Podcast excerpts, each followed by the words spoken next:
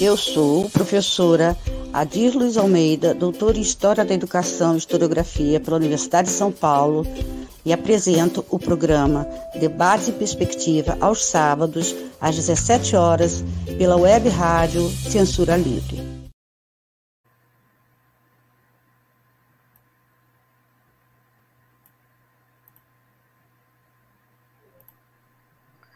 É, boa tarde a todos. Boa tarde à Web Rádio Censura Livre, na figura do jornalista Antônio Figueiredo. É, agradeço a todas as pessoas que já vão entrando, que já estão assistindo, e as que vão entrando depois.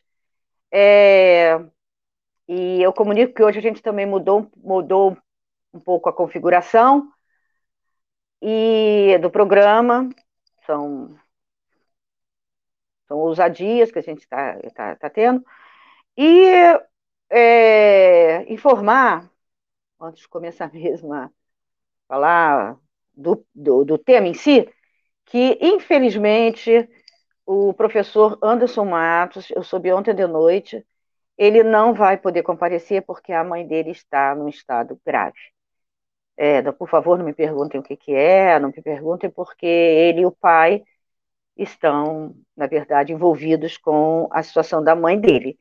Então, é, eu vou apresentar o programa, inclusive é parte dele, claro, porque nós sempre conversamos muito, mas aí vai sair ao estilo Adir Luiz, né? Então, a, a, o tema de hoje é História da Educação é, ensino ensino híbrido veio para ficar. Eu até na, no, no, no, no vídeo que eu gravei para falar né, do falecimento de uma ex-aluna, eu troquei, eu no primeiro momento eu falei é, ensino remoto, depois eu falei corretamente ensino híbrido, mas não era o momento de eu explicar, estou explicando, estou falando agora. Porque a, a diferença entre ensino remoto e ensino híbrido é, o professor Anderson Matos, no último programa, ele demonstrou bem. É, ensino remoto. Oi, boa tarde, Fernanda. Tudo bem? Boa tarde, Fernanda. Super boa tarde. Que bom que você já está aí. É, ensino remoto não é ensino híbrido. Mas hoje, o ensino híbrido, é, para nós, não é só para mim, mas para outras pessoas que estão discutindo, ardorosamente uma coisa que está, foi, está sendo nova para muitos professores, mas não é uma coisa de discussão nova, é uma discussão que já vem há, há, há, há algum tempo. E para nós o ensino híbrido veio para ficar, veio para ficar. Então é sobre isso que nós vamos é, é, conversar hoje nessa, nessa perspectiva. E, por gentileza, quem for chegando, hoje vá colocando seu nome, eu vou vendo, e pode me interromper é, é, para qualquer pergunta. Né, alguma pergunta, me interromper, que eu digo colocar a pergunta, que eu faço um gancho, respondo, e também vou fazer um, um, algumas perguntas, mas mais um pouquinho depois, é, para quem estiver me assistindo. Vou deixar para mais tarde, para depois um pouquinho. Né? Fernanda já está aí. Fernanda Roif. Espero ter falado direito. Muito bem. É, história da educação, dois pontos, o, o ensino híbrido veio para ficar. Primeiro, né, então, falar de história da educação, estudar, pesquisar a história da educação no mundo, né, e particularmente no Brasil, que é onde eu vou meter, não é fácil. Não é uma coisa fácil. Né? Parece ser muito fácil, né? até porque depois da matemática, ao longo da, da minha vida acadêmica como professora universitária, a segunda disciplina que os alunos é, não gostavam, traziam, principalmente aqueles mais jovens, que, ou mesmo que não fossem tão jovens, mas vindo do ensino médio, a primeira disciplina que eles a maioria dizia que não tinha gostado, que não compreendia, era matemática. E a segunda era história. E quando eu perguntava por quê, havia sempre uma, uma lista de coisas que é a bendita história linear, a história factual, a história que você tem que decorar datas, a história que você tem que decorar uma série de coisas. E, e aí todo o, o, o, a perspectiva que eu trabalho não é essa, não é da história factual, e não sou só eu, né? desde, a, desde a escola dos análises, né? Mark Bloch e Lucian Febvre, que e outros, e muitos outros educadores, eu estou citando, é, citando esses dois porque são dois ícones, né, na nossa na historiografia, de uma forma geral, e na geografia, na Adriana, é Adriana? Adriano, obrigada. É, e na historiografia brasileira, é, não é esse rompimento né, essa, essa, esse rompimento com a, da, com a história factual é, já vem é muito forte, né? Então, a educação, a história da educação não é fácil, não é uma, uma coisa fácil ser trabalhada, porque você vai ter que trabalhar um conceito de tempo em movimento, você vai ter que desconstruir para reconstruir e ressignificar qual o sentido da história. A história serve para quê, afinal? E no, eu falo em história da educação, é, a história da educação é uma coisa ampla. Você pode ter diferentes perspectivas de abordagem. Né?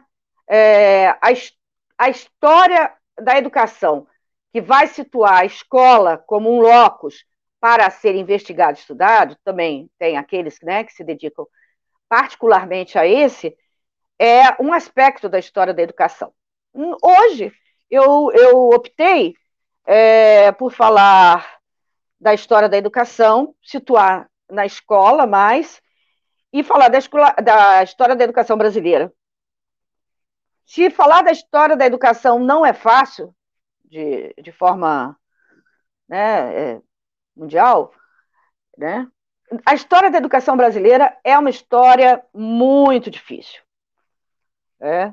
Não é fácil, não é rápido, e não é estudar crises e crises, não é isso, né?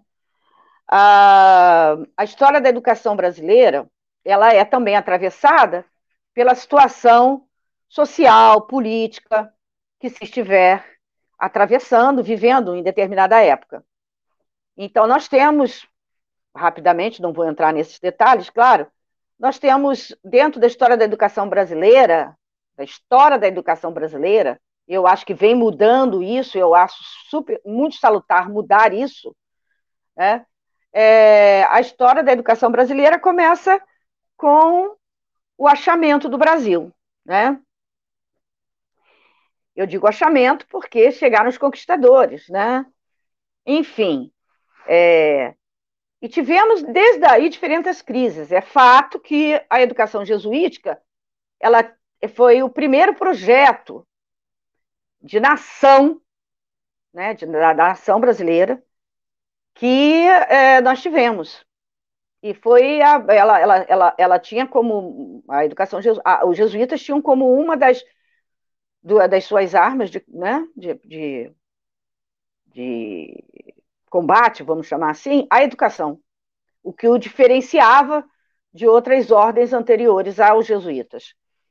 E lidavam com a educação de uma forma primorosa dentro do, das concepções dele, dentro do projeto deles. Então, construíam escolas e queriam, claro, catequizar os índios para torná-los cristãos, os donos da terra.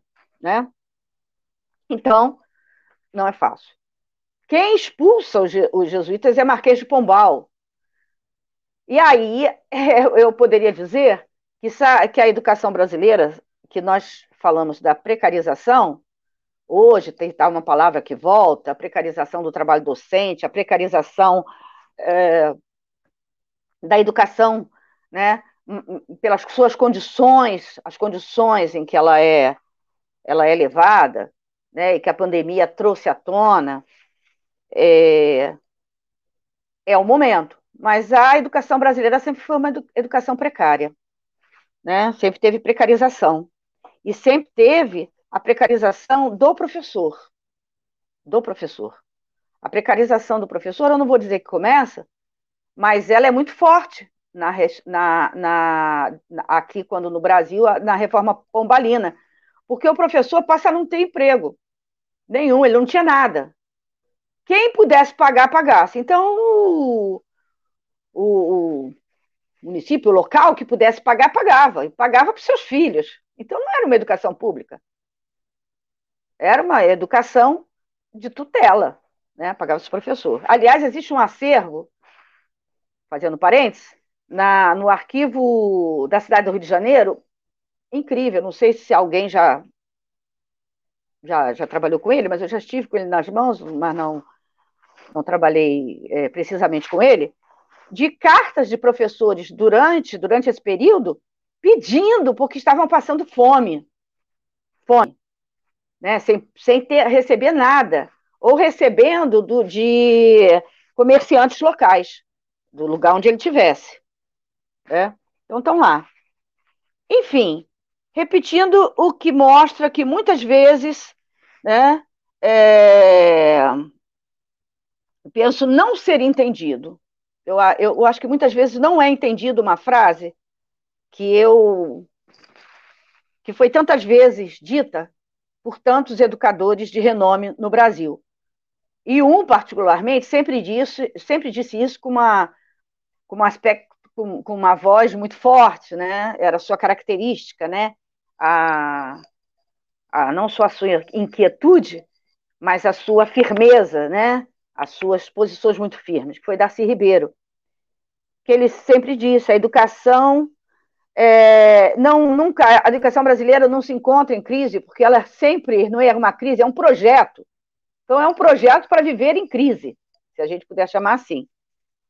E a outra, fra a outra, a outra frase, que é a frase do Anísio Teixeira, né? quando ele busca fazer o segundo projeto na, com a ideia de nação, que eu não vou discutir o conceito de nação aqui, que é um conceito extremamente complexo merece uma discussão com mais tempo e, e, e, eu sei que as pessoas discutem muito e leem muito sobre o conceito de nação, né? É um conceito que pode ser usado de diferentes formas, com diferentes projetos não necessariamente democráticos. Então, o conceito de nação, ele usa isso, né? É, é, o Anísio Teixeira, ele vai usar isso. Oi, Alex, prazer tê-lo aqui, espero que você esteja melhor, bem melhor. É e que o Anísio Teixeira diz: a educação no Brasil nunca foi vista como. É, sempre foi vista como gasto, nunca foi vista como investimento. Então, é precária, nunca foi vista em educação para todos. Né? O Brasil, no meu entendimento, é o encontro de três culturas. Eu, usei, eu preferi usar a palavra cultura, porque eu acho que ela é mais ampla. E aí eu também sigo um pouco o pensamento do Anísio, quando ele vai criar o NB, que ele diz que ele queria uma universidade que tivesse na fronteira entre educação, do, da forma como gente, nós entendemos, conhecimento, tá, tá, tá, e a cultura, porque elas não podem estar separadas. É um, é, foi um, um desejo do, do, do, do Anísio.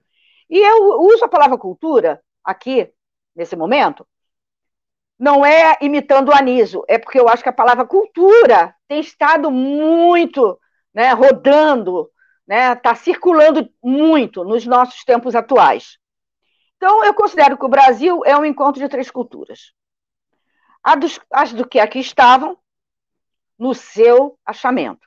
Então, as que aqui estavam, as que era a cultura que, dos que eram donos da terra, né, donos, efetivamente, do que veio a ser chamado de Brasil, a cultura dos conquistadores, ibérica, que para cá trouxeram sua cultura e que tinha todo um projeto que não era um projeto de colonização, e sim um processo de expropriação das riquezas. E a cultura dos que foram trazidos à força, os negros. Né? Então, é fato que até hoje é, esse é um encontro extremamente desencontrado extremamente desencontrado. Né? Nós não teríamos aí tantas é, tantas pautas de luta, né, mais que a gente chama de identitárias, se nós se esse encontro tivesse sido um encontro que pudesse ter sido trabalhado como esperançosamente dizia o Darcy também, muito diferente de Gilberto Freire, que tinha um aspecto positivo, otimista em relação a isso. O, Gilberto, o Darcy Ribeiro, não. Como antropólogo que foi, como pessoa que passou 10 anos, né, junto aos, aos índios, né, e, enfim, aos indígenas, e que ele diz que foi um dos fracassos da vida dele, né. Tentei salvar os índios e não consegui, foi um dos meus fracassos. Tentei, né, tentei contribuir para que é, com, com, com eles, e ele amava né, tudo isso. Ele foi um grande antropólogo, ainda que seja mais conhecido como um grande educador. Repetir que o Brasil é multicultural, plural, diverso, é para mim é repetição que a gente tem que repetir. Mas cuidado para que essa, essas palavras não se desgastem. Ao falar, ao falar essas palavras, nós temos que dizer o que, que ela significa para nós, para cada um de nós. O ponto é o que estudamos e o que vemos acontecer. Esse é o ponto. Né? Para mim, esse é o ponto. Para discutir o, multiculturalismo, o multicultural, o plural, o diverso, né? nós precisamos é, discutir o ponto que eu considero central é o que vemos acontecer no futuro do passado, no presente, que repete situações menos ou mais dramáticas que sempre foram vividas por essas três formas culturais, né? Então é isso. É, Antônio, a imagem 1, um, por favor. Como eu, hoje é, o tema é História da Educação, é, o sistema é, o sistema híbrido, né? Vou, veio para ficar. Eu trago como primeiro, então tem que situar a escola dentro de todo esse panorama que na verdade foi uma fala panorâmica que eu fiz, né? Essa é uma foto muito cara a quem não só o historiador da educação, mas ao historiador da escola. É uma foto muito antiga. Se vocês observarem, se vocês estão a, a, vendo como eu, vou botar meu óculos, tá? É vermelho, fica bem. Olha, nós vemos aí é, é, a palmatória, nós vemos a, um, um homem, porque inicialmente eram os professores, não, as mulheres não, não não, não, não tinham essa, essa, essa, não eram, nem, nem podiam sair de casa, né? As mulheres eram inferiores. E mas nós vemos aí meninos, né? Meninas significa já uma escola que eu que, que eu diria pelos trajes, eu estou falando dentro dos trajes, uma escola é, do século XIX, eu diria do século XIX, início do século XX, porque a palmatória ela ela ela adentra o século XX, o início do século XX, tá? não só a palmatória, como outras formas de castigo corporal, né? para aquele que não acertasse a lição, para aquele que é, fizesse da, da, a, a, indisciplina, para aquele que, que o professor achasse que o seu comportamento na sala de aula e que é uma sala de aula com uma série de coisas penduradas, porque geralmente ela, ela eram escolas em casas, em casas de é, é, pessoas que faziam dali uma escola. Era chamada escola-casa, né? Também existiu no século XX, né? até a, a, primeira metade do século XX, até hoje existe a escola-casa, vou logo dizendo, né? em algumas, alguns rincões existe a escola-casa. Mas essa é uma típica escola-casa. Né? Então, é na casa dessa pessoa, desses, né? com seu coisa que essas crianças estão e ele está usando a palmatória no menino e o menino está com a mão estendida. É... Essa é uma foto que vocês vão encontrar com muitas, com muitas é, e muitos lugares, tá? Antônio, é, pode retirar a foto.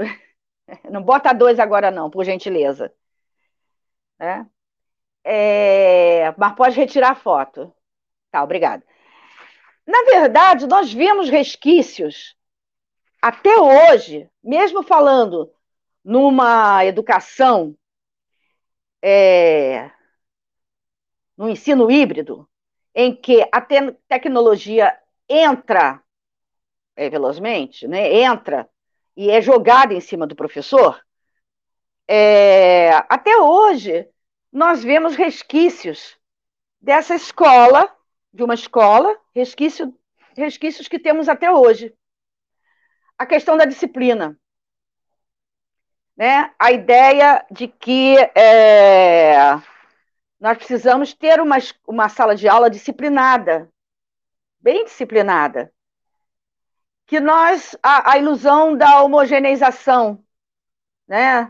uma sala onde os alunos sejam, sejam homogêneos no sentido de aprendizagem. Até hoje nós temos isso, por mais que já temos muita escrita, muito congresso, já temos tido muitos em cima disso, nós temos isso até hoje. Então, os requisitos né, dessa, dessa, dessa escola, desse ambiente escolar, né, é, que nós podemos chamar de tradição, antigo, né, mais antigo, e nós encontramos até hoje com novas roupagens. Antônio, a segunda imagem, por gentileza. Olha só, essa é uma escola de meninas, século XX, tá? Final do século XIX, século XX. Uma escola de meninas, só de meninas. As escolas, quando as meninas começam a, a irem para as escolas, as escolas eram escolas de. Tinham escolas de meninos, escola de meninas. A escola mista, apesar de já ter, buscar essa coisa toda, não era assim. Eram escola, algumas escolas para meninas. E olha a maneira como elas estão sentadas, né? Elas estão sentadas aparentemente num grupo, num grupo. Não no enfileiramento, mas num grupo, né? Num grupo que se fecha, é quase um U, né? Da maneira como nós podemos ver, é quase um U. E as roupas das meninas são roupas características das meninas do início do século XX, né? É, até a década de 30, 35, 40, nós encontrávamos meninas assim. Só por um, uma coisa assim, eu estudei, aí vocês vão dizer assim, nossa mãe, eu estudei na última escola feminina é, do estado da Guanabara. Existiu essa é uma escola feminina no Rio de Janeiro. Onde elas aprendiam o quê? Aprendiam a ser meninas que um dia iriam se casar. Então, precisa o, o, o forte era o ensino para os afazeres domésticos. Sim, aprendiam a ler, escrever, tocar, mas aprendiam a cozinhar, a costurar, uma série de coisas. Uma série de coisas. Também são resquícios né? É... E aí, sem estar no enfileiramento de uma, de uma sala jesuítica, também é aí é característico que as professoras, já, já existiam as professoras, né? As primeiras professoras já existiam, desculpe, caiu aqui uma coisa. As primeiras professoras admitidas como professoras, é, mulheres, né? Para, para, tra para trabalhar com as, com as meninas. É, ela, a disciplina a, era extremamente cobrada, né? E a homogeneidade. É, a homogeneidade para adquirir a aprendizagem. Essa não vai aprender nada, aquela vai aprender tudo. Isso é uma coisa que se perpetua e continua até hoje. Né? Continua até hoje. É... Pode botar a terceira, Antônio, por gentileza. Olha só, agora surpreendi. Agora, não sei, eu vi aí o Alex, vi a Fernanda, vi o é, Adriano. Se quiserem responder por escrito ou não, vocês consideram que essa, essa imagem é simplesmente uma imagem feita num computador, desenhada, qualquer coisa, qualquer coisa dessa, ou é um protótipo? Podem, é, não é para acertar, não. Eu, eu gostaria de saber a opinião de vocês. Fernanda, é um protótipo, não é um protótipo? É um desenho? Ninguém vai responder? Então tá, então eu, eu, eu esclareço logo, né? estou me sentindo aqui aquela professora que o aluno tem medo de dar a resposta errada, hein? É, é um protótipo. Essa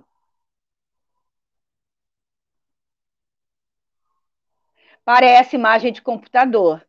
Parece imagem de computador porque eu, Adriano, tirei, peguei esta foto no meu computador, tá? Então ela parece de computador, mas ela é um protótipo. É... Ah, também acha que é imagem feita em computador, mas não.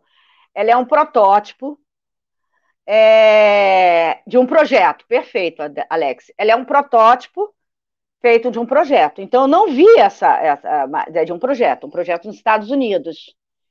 É, e é o projeto que nós vamos ter que conhecer muito bem, porque é um projeto da inteligência artificial. Por isso, atrás aparece essa, essa né, a, o cérebro. O cérebro está aí. É um protótipo. Tem nome, mas eu não, não vou dizer. Né? É um protótipo. Esse protótipo fala, esse protótipo responde as perguntas, e esse protótipo já teve, ele está, se é um protótipo, é, uma, é um projeto que está em, em caráter experimental ele já foi entrevistado. Essa, essa figura já foi entrevistada. E respondeu. Ela não tem só a cabeça, ela tem um corpo inteiro. Eu só peguei a, o que, a, a face da cabeça. Né? Pode ser uma mulher, né? Parece mais um, uma pessoa feminina. Então, é o, essa é a revolução que nós somos contemporâneos. Porque vejamos, né, eu vou falar um pouco, um pouquinho mais desse do protótipo e, e, e contar a história de outro protótipo e todos utilizando inteligência artificial, o avanço da inteligência artificial, né? Não é mais aqueles, aqueles robôs que nós vemos naqueles filmes, transfer, não sei das quantas. É um, são, são, na verdade, robôs que é, tem material para ficar o mais, pro, é, é, o mais é, similar possível ao humano. É, nós tivemos, então a escola, ou a instituição educativa, como instituição, ela está inserida, sempre teve inserida em um mundo em mudança, no mundo desigual, no mundo que se modifica. E nós somos contemporâneos nós estamos vivendo a revolução tecnológica, onde o aspecto da, é, dos experimentos com, é, com inteligência artificial estão se dando a todo vapor. A todo vapor. Né? Mas os grandes avanços. É, agora, por quê? Porque nós tivemos a revolução a Revolução é, Industrial no século XVIII. E o que, que foi a Revolução Industrial? A Revolução Industrial, você sabe, né? Eu só vou situar um, um, um fato para não esquecermos que os, um, houve um movimento, ludi, é, ludismos, ludismos, que os ludistas, de onde vem esse nome? Vem de um suposto trabalhador chamado Ned Ludd, o que, que eles fazem? Eles eram operários, e esse, o segundo uh, coloca, eles foram muito estimular, eles foram, foram inspirados por esse suposto trabalhador, chamado Ned, e daí surge esse movimento, ludistas, os ludistas, quer dizer, que o acompanhavam, eles quebram as máquinas em forma de protesto. E isso na Inglaterra, do século XVIII, é, é, cria um movimento que vai até a Inglaterra rural, quebrando. Por quê? porque eles percebem, reagem, a, quebrando as máquinas, né, em, em forma de protesto, eles reagem vendo a máquina como responsáveis pelo desemprego, pela miséria. Eles veem as máquinas como os responsáveis, né? É, então, eles são inspirados a quebrá-las. Alguns fazem alguma análise. É, é, algumas fazem algum, alguns fazem algumas análises é, do, da revolução do século XVIII, é, essa análise de quebrar as máquinas, né? Tem várias análises, várias pessoas que escrevem sobre isso né, vários livros, e que dizem que é, foi um ato tolo, foi um ato muito tolo deles. Eu digo que, primeiro, eu não considero um ato tolo. Realmente eu não considero. Eu, eu considero um fato, um, um acontecimento que se torna inócuo, porque a revolução é, industrial vem e fica. Fica. Né? E aí é todo mundo que nós conhecemos, o capitalismo, enfim, toda a questão né, do avanço da produção, da substituição de mão de obra, do taylorismo, fordismo, o que nós quisermos falar, né? E aí eu acho que o tempo, eu acho que o, um filme que, que é, é atemporal são tempos modernos, do, do Charles Chaplin. Não acho um ato tolo, acho um ato né, um ato realmente é, que marcou a história. Tanto que eu estou falando nele agora, então as pessoas falam muito. E acho que foi um ato desesperado, na verdade. Mas eles são derrotados. Né? Foi derrotados. São derrotados e a Revolução Industrial a, a avança. Pois é, nós não estamos mais na Revolução Industrial. Nós estamos na Revolução Tecnológica na revolução tecnológica, tá? E a revolução tecnológica, ela não começa agora. Agora, o que nós professores, não só nós professores, mas eu vou falar para nós professores, nós estamos encurralados pelo aproveitamento político de uma pandemia. Porque nós, o que nós estamos vivendo já há algum tempo, e alguns de nós não deram atenção, algum de nós não perceberam, é a revolução tecnológica e não a revolução industrial. A pandemia faz, né, nos joga nisso, nos joga, na verdade, com essa nessa, nessa situação, né?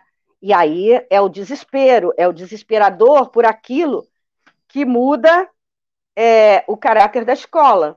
Aí vem aquilo que o professor uh, é, Anderson Matos falou na semana passada. O que nós estamos fazendo não é ensino híbrido, é ensino remoto, somente remoto, em algumas escolas, né, somente remoto, ou ensino presencial e remoto, porque isso não é ensino híbrido.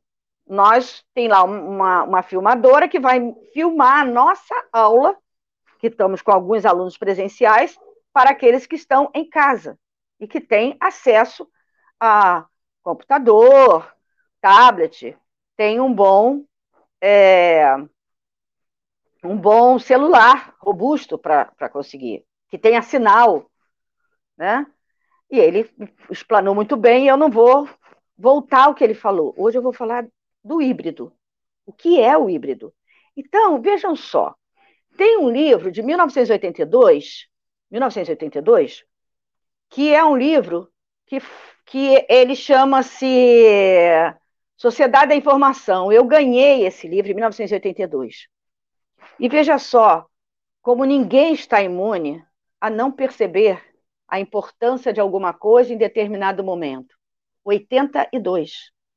Esse livro foi lançado no Brasil em 82 e eu o ganhei de 82 de uma pessoa que já naquela época trabalhava com o que existia tecnologia avançada. Era um físico, matemático e físico, tá?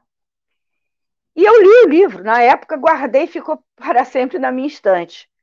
E eu, ao abrir, eu vou ler para vocês uma parte. Eu, Adir, escrevi com uma caneta verde. Olha só. Eu escrevi assim: que loucura. Adeus, indivíduo. Eu escrevi isso. Né? E não e li o livro todo, tem outras anotações que eu não vou dizer minha, mas só vou ler isso, tá? Que esse livro é lançado aqui, ele é de um japonês, e esse projeto já existia no Japão. Já existia no Japão. Ele é lançado no livro, né? Mas ele já existia no, no Japão né, desde 1975. Ele já existia no Japão, o que eu vou dizer aqui. Hein? Não, vou, não vou ler o livro, claro. A tecnologia inovadora, imagine isso em 1982 para mim. Com as condições de trabalho que tínhamos em 1982. Ditadura no Brasil, vigilância, é, sala de aula, disciplinar, aquela coisa toda. Apesar de que eu nunca fui assim. A tecnologia inovadora que provocou o desenvolvimento da sociedade industrial foi a máquina a vapor. E a sua principal função foi substituir e amplificar o trabalho físico do homem. Físico. Revolução Industrial.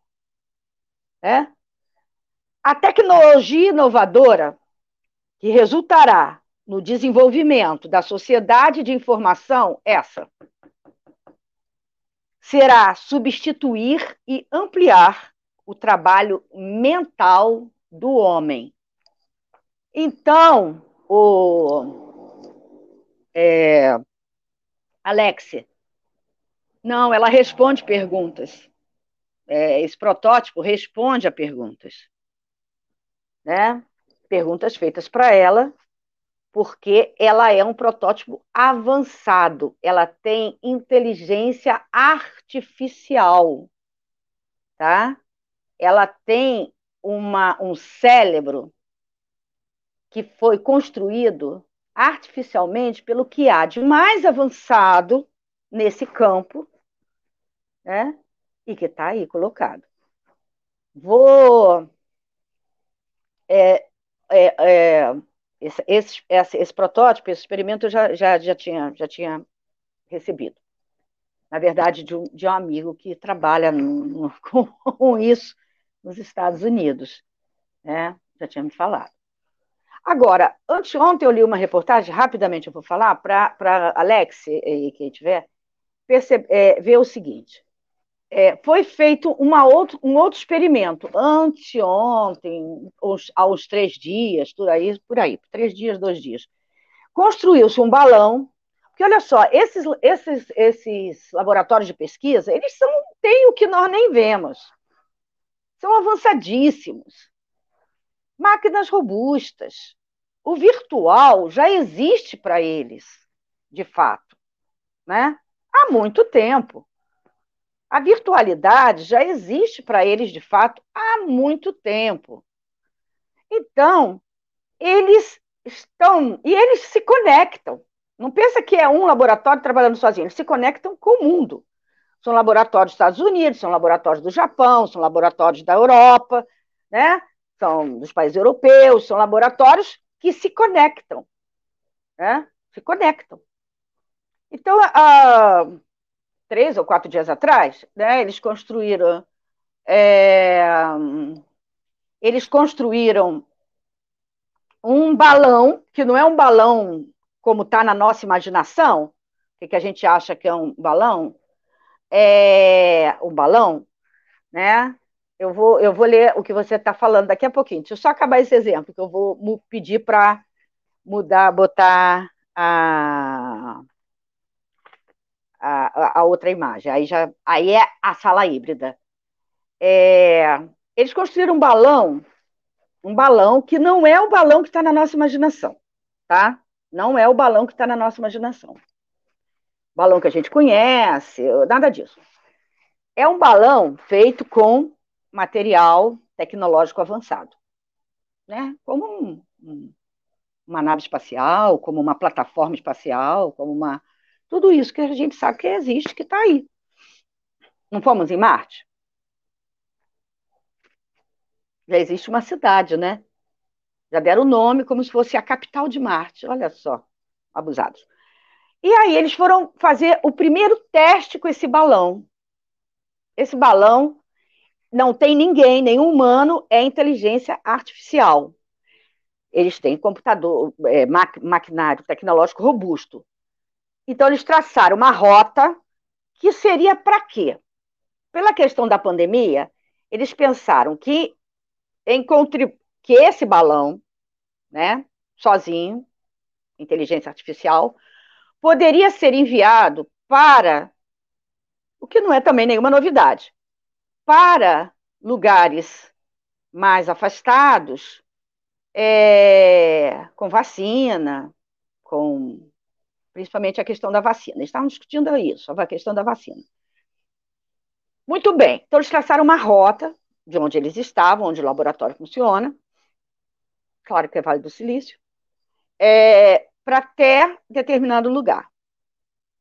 E o balão foi, não precisava de nada para subir, subiu. Inteligência artificial, o balão subiu.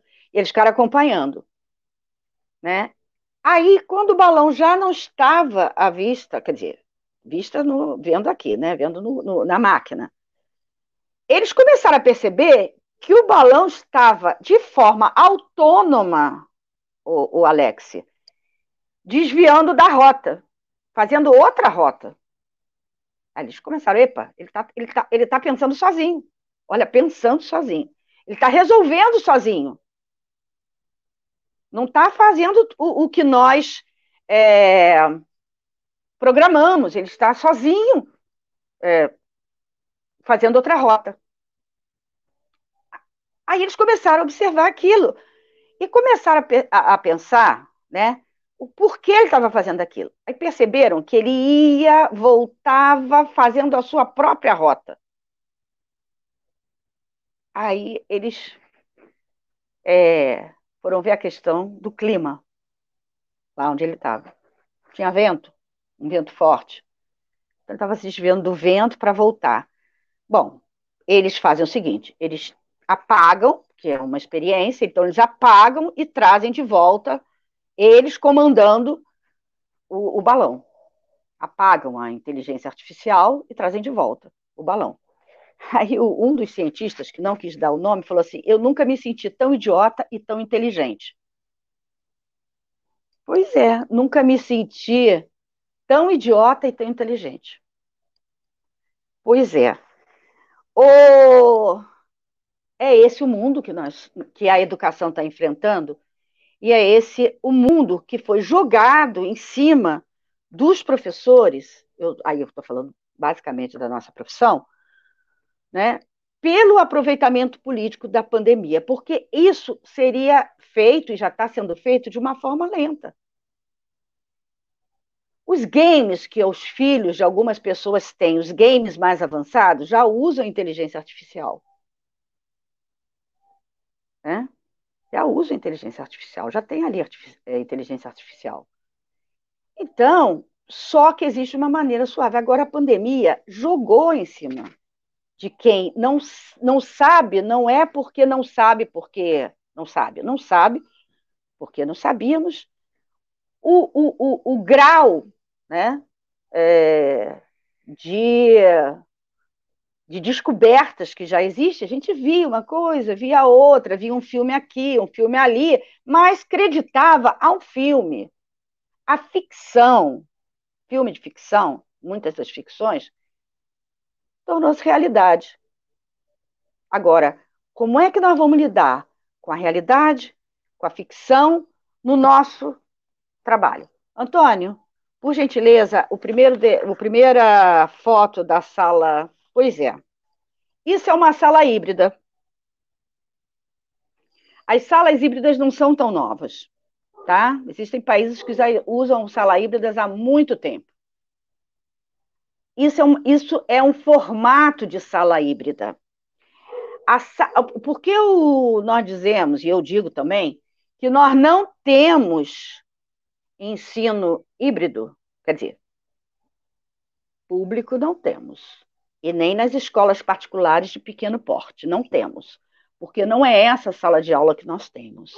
A ambientação se modifica, existem vários tipos de ambientação e existem vários estudiosos do que que é do que que é, é os é, não gostam de usar ensino híbrido, preferem metodologia híbrida, porque existem várias maneiras de você trabalhar com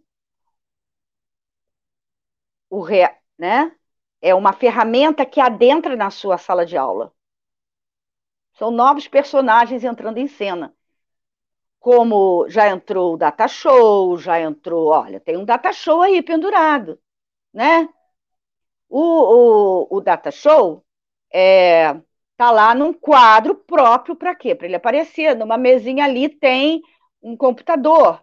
E as crianças estão em volta, aparentemente, com, com, com uma interrogação, resolvendo alguma coisa. Esse é um tipo de aula híbrida. O professor tem que ter né, autonomia e conhecimento para trabalhar esco na escola de diferentes maneiras. Entre essas maneiras, encontra-se uma que se chama que se chama que se chama que se chama é, educação invertida. Mas antes, eu vou lhe dizer, vou dizer para vocês que essa quem discorda de chamar de sala híbrida, né? E diz e fala que pode ser é, metodologia híbrida. E aí vocês podem procurar dissertações que já existem, podem procurar uma série de é, artigos que já existem e que usam, inclusive, é, Paulo Freire e Anísio Teixeira, porque eles preferem chamar essa esse tipo de sala ou esse tipo de circulação de ambientação escolar de educação ativa. Isso não é novo. Anísio Teixeira defendia educação ativa. Dewey defendia, nos Estados Unidos, a educação ativa. Isso não é novo, nem para Fernanda, nem para quem já, nem para quem está entrando. Isso não é novo. Isso não é novo. Isso não é novo, né? É...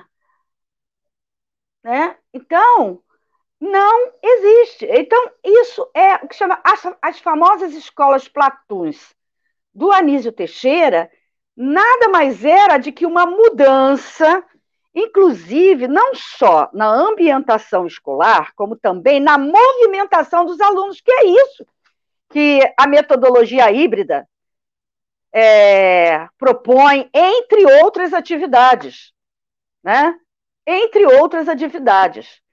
Então, é, a escola Platum era o aluno que se dirigia para a época para a sala de que ia trabalhar né, é, uma, é, uma disciplina, para a sala que ia para a biblioteca, para a sala de ciências, porque existiam laboratórios de ciências nas escolas platuns. Laboratório de Química, eu entrei em vários, e existe isso em muitas escolas. Como existe as salas de informática em muitas escolas. E na maioria não, nas escolas públicas não. Então, existe. Existe tudo isso. Então, eles, ah, muitos, muitos intelectuais preferem chamar de educação ativa. Isso é, para mim, para mim, claro, isso é o velho e, e o novo se encontrando, como sempre se encontram. O outro desenho, por gentileza, Antônio. Olha só. Ele chama em cima, isso aí não é inteligência artificial, não, tá? nem o, o Fernanda, nem, nem o Adriano. Olha, isso aí é um desenho mesmo, né? Feito no computador, claro. A sala de aula que nós conhecemos, a de cima, tá? A sala de aula que eles chamam de tradicional. leitura e aplicação do professor como pouco tempo para os exercícios. Olha, nem todos os professores trabalham assim, né? É, com, esse, com essa arrumação é, na, na, na sua sala de aula. Trabalham com a arrumação de baixo, que é chamada de sala de aula invertida. Tá? Ô, Antônio, bota de novo, só um instantinho, tá?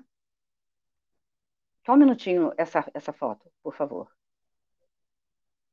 Antônio! Ah, rapidinho, só para mostrar uma coisa. Aqui, o velho, o velho que eu chamo, quer dizer, o velho, a, a velha maneira de ensinar, arrumar a sala, e o novo se encontram. Porque também tem muitos professores que já estão trabalhando, que trabalham há muito tempo com essa arrumação que está embaixo. Trabalha em grupo, né? Pedindo para trabalhar em grupo. E uma coisa que eu, na UERJ, eu brincava, que era o seguinte: eu nunca pedi para arrumar de um jeito ou de outro, porque para mim não é a arrumação em si que, que vai definir qual vai ser, qual vai ser a dinâmica da sua prática com os alunos que estão ali com você. Então, nunca, nunca pedi isso. Mas era muito interessante a questão da prova. Porque quando tinha prova, eu entrava na UERJ, com poucas exceções, eu quero dizer, com colegas que eram poucas exceções, a maioria e os nossos funcionários de um turno para o outro eram obrigados a fazer isso, a sala era arrumada como está o desenho de cima. Isso é uma sala jesuítica. Isso, isso daí é mais jesuítico do que qualquer um. Um aluno sentado atrás do outro para que o professor veja todos e o aluno não veja ninguém a não ser o cangote, né? o pescoço do da frente.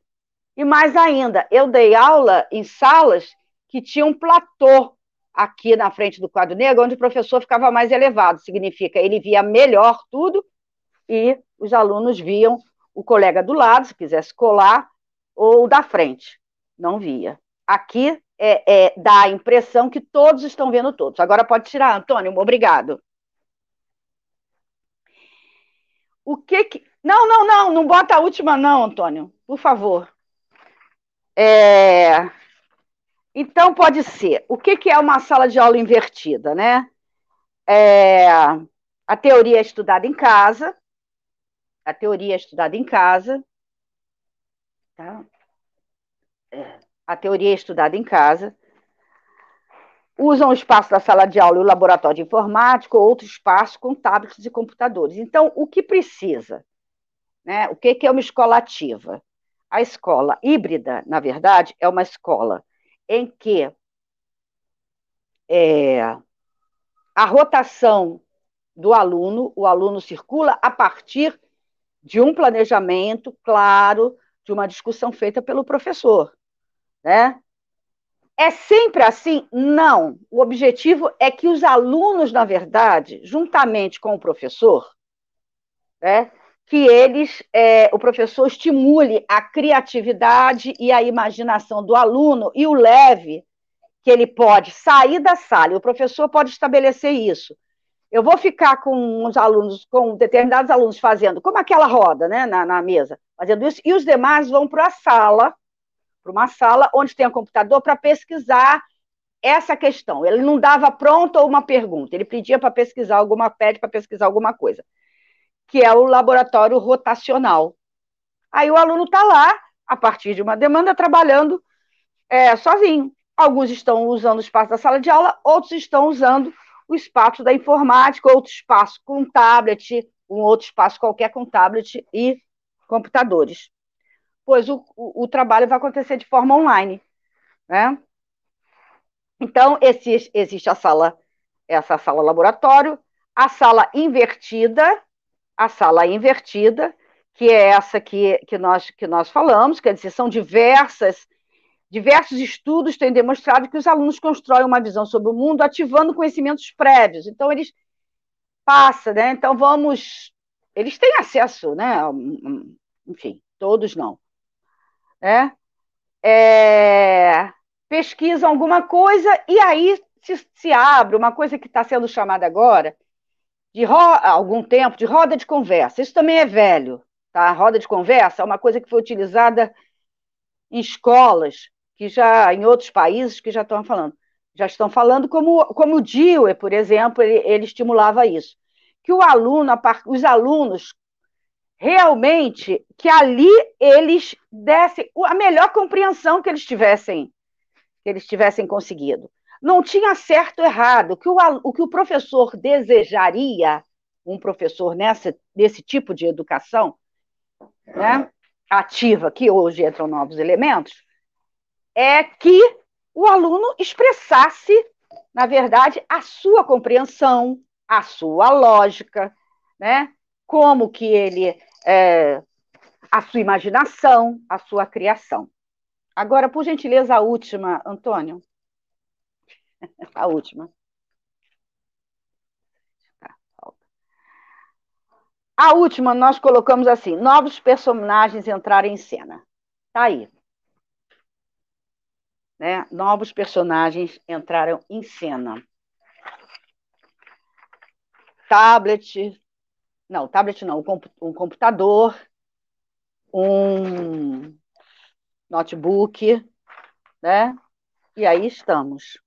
E aí estamos. Com os novos personagens. Mas não são só esses. É, rapidamente, quem aqui, quem aí que está aí, e eu também aqui, já foi a algum cinema, algum filme em que passe é, que, que você receba óculos para filmes de 3D? Ninguém aí é? Vocês? Ninguém? Não tem criança, né? pois é. O óculos para filme de 3D é o óculos em, em três dimensões. No que se espera de uma sala ativa, que pode usar o modo híbrido, né? pode usar a, a educação invertida, onde os alunos né, é, tenham acesso, onde os alunos ali estejam, onde os alunos não estejam, estejam em outro espaço, criando ou pesquisando alguma coisa, né? Você vai sempre, né, Fernanda? Pois é, você tem criança, Pois é, o que, que a gente, ah, voltando ao, ao, óculos, e aqueles óculos, existem óculos muito mais poderosos que já estão sendo usados em muitos países e até no Brasil em escolas é, de elite. Eu não vou dizer o nome, mas vou citar uma universidade paulista que há 20 anos atrás é uma, universidade confessional de muito recebe muito, contratou, pediu para assessorar, porque ela já tinha, enfim, há, mais, há 20 anos atrás, é, duas, duas pessoas da USP, da Universidade de São Paulo, para durante um ano e pouco ir discutindo com seus professores, Fernanda, as mudanças que ocorreriam naquela universidade. É uma universidade confessional. Vocês sabem, confessional ligado a alguma religião. E essa é uma religião que tem. Não é, não é universal do reino de Deus, hein? É, é, e eles ficaram lá. E eu conheci uma das pessoas. Uma das pessoas. Nas, na sala, depois, quando eles começaram, e hoje devem estar muito mais avançados, eu estou querendo, precisando voltar lá, tinha um instrumento que era aqueles, a gente, a, o pessoal apelidou de girafa, os professores apelidaram de girafa, que nada mais era do que os alunos estavam lá discutindo e tinham terminais de computadores, iam ter terminais nas mesas dos alunos, que não eram enfileirados. Então, quando um, aluno falasse, quisesse falar alguma coisa, sabe aquela coisa de levantar o braço? Mas, professor, não sei o quê, parará. Esse, esse aparelho era um aparelho que tinha como se fosse assim um braço, e esse aparelho, ele é um aparelho tecnológico, tá ligado ali. O professor girava e botava para o rosto do aluno, né? É... O rosto do aluno e que era refletido num, num, num, telão. Ora, quem não gosta? Eu gosto, né? Então, há 20 anos atrás, agora, as instituições mais inovadoras que nós temos no mundo, mais inovadoras, então existem muitos. O óculos 3D, que é muito mais avançado do que aquele do cinema, em que você vê realidades virtuais, você vê realidades virtuais, você vê uma série de coisas, você vê em várias dimensões, que não são só três. As instituições mais inovadoras propõem modelos educacionais mais integrados, sem disciplinas. E tem, entre outras coisas, tem a mudança curricular. Sem disciplinas. Organizam o projeto pedagógico a partir de valores, competências amplas, problemas e projetos, equilibrando a aprendizagem individualizada com a colaborativa, em grupo. Redesenham os espaços físicos, combinam-os aos virtuais com o apoio das tecnologias digitais, que foi o que você falou, o, aí, que já existe, sim. As atividades podem ser muito mais diversificadas, com metodologias mais ativas que combinem o melhor do percurso individual e grupal. Aí, é, isso é que é e que deve ser o ensino híbrido, e isso nós não temos. Não nas escolas públicas não com a precariedade, não colocando os professores e não numa pandemia. Não adianta jogar em cima do professor. Não adianta colocar o professor obedecendo plataformas e, e que ele não dominava ou não tenha ou não tinha um, uma ferramenta tecnológica robusta o suficiente para que ele pudesse acessar uma série de coisas né? uma série de coisas, porque necessita disso.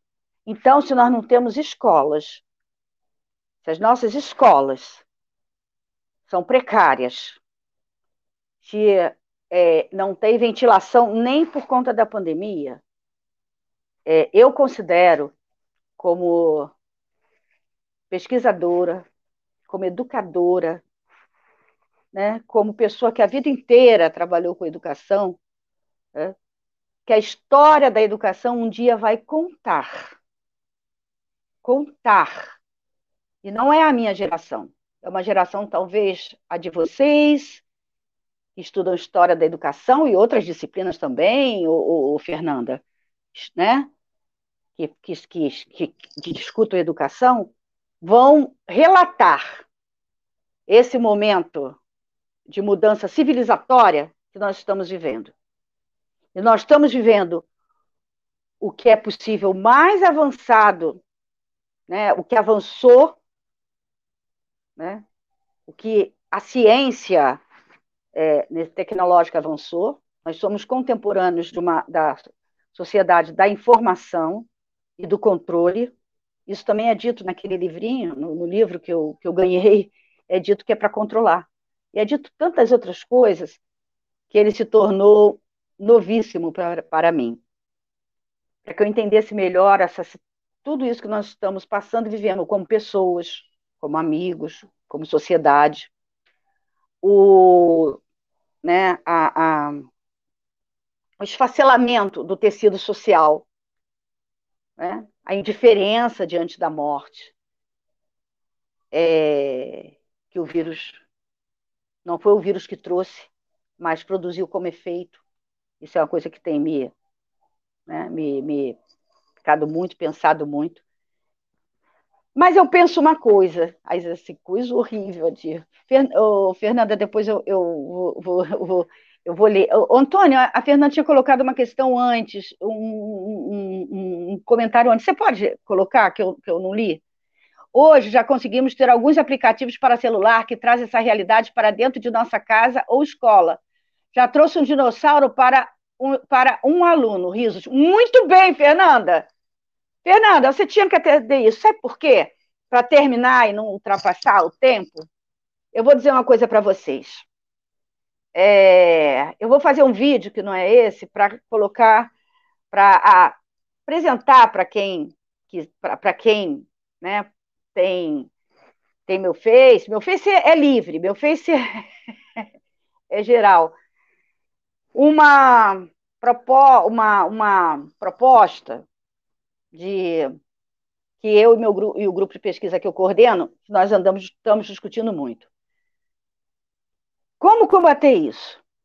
Nós não temos dúvida, porque eu também não tenho dúvida, que o professor, o professor, professor da forma como nós conhecemos, está na lista dos, dos descartáveis. Nós temos um mundo que não é igualitário, que não se propõe a ser igualitário, e vivemos num país extremamente desigual e onde a cultura democrática não foi consolidada, consolidada. Nós temos muito mais períodos autoritários do que períodos democráticos na história desse país, desde, desde que o conhecemos como Brasil. A, a, a, o achamento já foi uma política autoritária, né? Já foi uma política autoritária. Então, o professor, num país desse, onde é, o professor é tão massacrado, tão desconsiderado, e eu não estou dizendo que todos os professores são maravilhosos, não é isso. Em que a educação nunca foi um projeto para todos, e agora nós estamos numa situação terrivelmente desumanizadora, e com todo esse mundo, com toda essa questão da sociedade tecnológica avançando, avançando muito para a ciência, para as questões né, de doença e para as questões de educação. De educação. Novas formas né, em que novos elementos novos elementos, novos personagens entram em cena. Quem são esses personagens? Esses personagens não são somente as ferramentas que nós conhecemos, são outras ferramentas. São outras ferramentas. Inclusive, ter acesso aos benditos óculos 3D. Né? Aos benditos óculos 3D. E nós, eu acho que nós temos uma possibilidade, que nós somos uma, uma profissão descartável, somos. Né? Somos, somos. Existem outras, vou logo dizendo, como na Revolução Industrial, mas nessa nós somos descartáveis. Porque a ideia é que o ensino, na verdade, seja por inteligência artificial. Né? Seja através de inteligência artificial. Né? Existe, mas pode também a inteligência artificial servir a nosso favor. E aí eu quero terminar dizendo o seguinte: por uma coisa que a, a, a Fernanda, eu vou te procurar, hein, Fernanda, acabou de falar, existe sim um, sabe aquele filme dinossauro, não sei o quê, que é numa ilha, que aí é tudo virtualmente, aqueles aparece um dinossauro andando, aí depois tem um monte de coisa, porque estão fazendo também uma mudança genética, criando animais que, que foram extintos com mudança genética. Aí é a biologia genética avançando também, tá? Né? Que aparece. Então, é isso, nós já temos um app que nós podemos, um dinossauro, podemos um, né, uma série de coisas, mas todos podem. A minha questão não é, não é isso, é, o, é que nós possamos ser aqueles que conheçam, tenham criatividade que nós temos e imaginação. Porque aqueles que trabalham com inteligência remota, é, eles, na verdade, eles a querem, eles querem né, aquilo que, que for colocado, muito mais inteligente, usando muito mais o cérebro do que nós. E nós vamos ter que fazer o grande exercício, e eu proponho que seja junto, de usarmos cada vez mais o nosso cérebro e eu estou cansada de experiências bem-sucedidas. Eu estou querendo conhecer experiências desesperadoras mal-sucedidas, para, se puder contribuir, contribuir com que é possível sim. É possível sim. É possível. Usando a criatividade e a imaginação. Que isso está nos sendo tirado também. Quando nos, nos fazem, nos tornam quase um robô numa aula remota. Né? Quando nós somos ali pessoas que estão virando robô. E que nos neguemos a isso. Tenhamos coragem. Né? Eu achei a pessoa mais corajosa da última semana, e nem é uma pessoa amiga, nem é uma pessoa que eu sou muito simpática. Foi a diretora da UFRJ. Uma das universidades, universidade mais antigas, uma das universidades mais antigas do Brasil. Não vão, não vão nos dar dinheiro, não, não, não tem verba. Está negado. A UFRJ vai parar. Acabou, vai fechar, eu vou fechar. Isso foi uma reitora corajosa. Não sei se foi combinado entre os outros reitores que estão na mesma situação, mas ela foi muito corajosa. É, muito corajosa. Então, os professores, os professores que estão ficando isolados nas suas casas, né? É, com uma série de situações, nós temos que encontrar meios criativos, né? É, criativos imaginativos de tomarmos esse novo personagem nas nossas mãos e começarmos a dizer que o que nós estamos fazendo não favorece e que nós precisamos sim ter acesso às informações, mas não nos digam como devemos fazer. Porque nós somos, podemos ser criativos e podemos ser extremamente imaginativos. Agora, no Brasil, nós temos muita luta pela frente. É, muita luta, não é só no Brasil, não é só no Brasil. Eu estou falando do Brasil porque eu estou falando de, de, de, de, de uma realidade que eu estou vivendo, né? que todos estamos vivendo. Então, é necessário, sim, né, que nós possamos é, nos mostrar. A nossa profissão tá, é uma das profissões que na, dentro da sociedade de tecnologia tende a terminar, tende a ser excluída. Tudo bem. Agora eu vou dizer uma coisa, e termino aqui agradecendo a todos, né, todos e todas. É, aquele que ficar nessa, nessa, nessa coisa, nessa, nessa, nesse momento, e ficar tentando, de alguma maneira, ser o melhor nesse momento, será excluído. Aquele que der o pulo do gato, como eu chamo, e se perceber, né, se perceber como sendo usado, usado politicamente, politicamente por todos os lados, esse há de sobreviver e há de ensinar também numa sociedade chamada sociedade tecnológica, revolução tecnológica.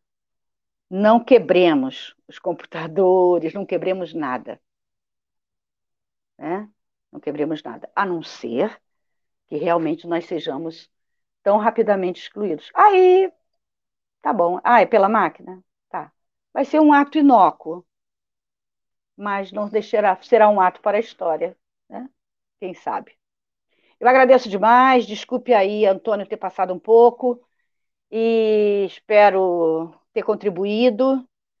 É, agradeço a Fernanda, agradeço ao Alex, agradeço a quem me, que está tá me vendo pelo Facebook, Agradeço aos amigos que vão ver depois e agradeço muito à Web Rádio Censura Livre mais uma vez. Muito obrigado. E não esqueçam, é necessário que a gente comece a deixar de ser o robô que estão nos tornando. E demos o pulo do gato, que é possível sim. Muito obrigada.